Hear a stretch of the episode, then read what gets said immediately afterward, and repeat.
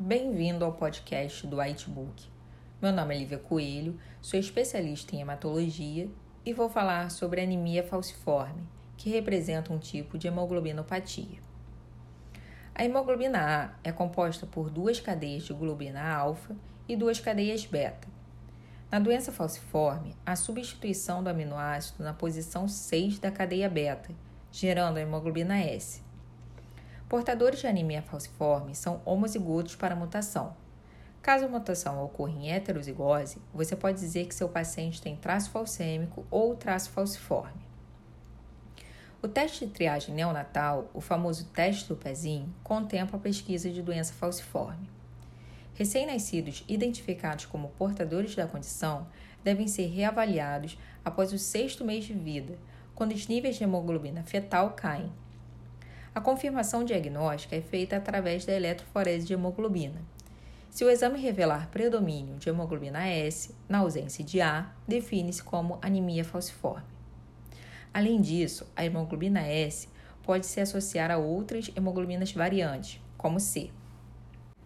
A hemoglobina S reduz a deformabilidade das hemácias, levando a maior adesão ao endotélio vascular, processo inflamatório local e ativação de mecanismos hemostáticos. Isso provoca uma vasoclusão, o que é responsável pelas crises falcêmicas, cuja principal manifestação é a dor. Os sítios de dor são variáveis, dependendo do local de isquemia e dano tecidual. Quando um paciente com anemia falciforme se apresentar com dor torácica, é essencial que você considere o diagnóstico de síndrome torácica aguda, principal causa de morte em qualquer faixa etária. Além da dor, pode haver tosse, dispneia e hipoxemia. Os principais diagnósticos diferenciais são embolia pulmonar, síndrome coronariana aguda e pneumonia.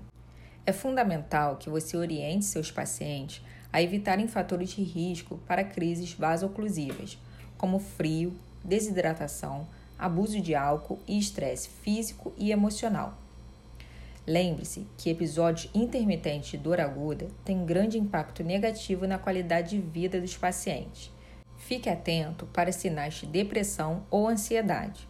Muitas vezes é necessário encaminhar seu paciente para psicologia ou psiquiatria.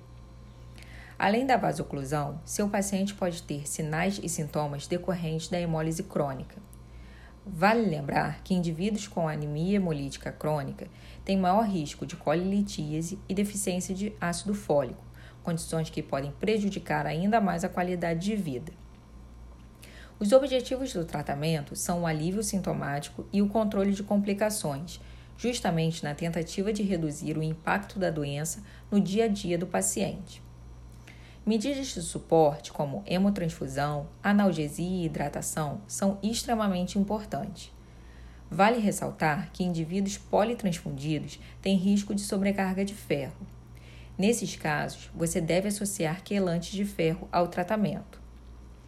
Outro conceito que você deve ter em mente é que transfusões excessivas e em curto intervalo de tempo aumentam a viscosidade sanguínea, o que pode piorar ainda mais a vasoclusão. Por isso, a transfusão não deve visar a correção da anemia, mas sim a estabilização do paciente. Você deve considerar terapia farmacológica contínua em alguns casos, como crises álgicas frequentes, dor crônica refratária e síndrome torácica aguda ou outro evento vasoclusivo grave.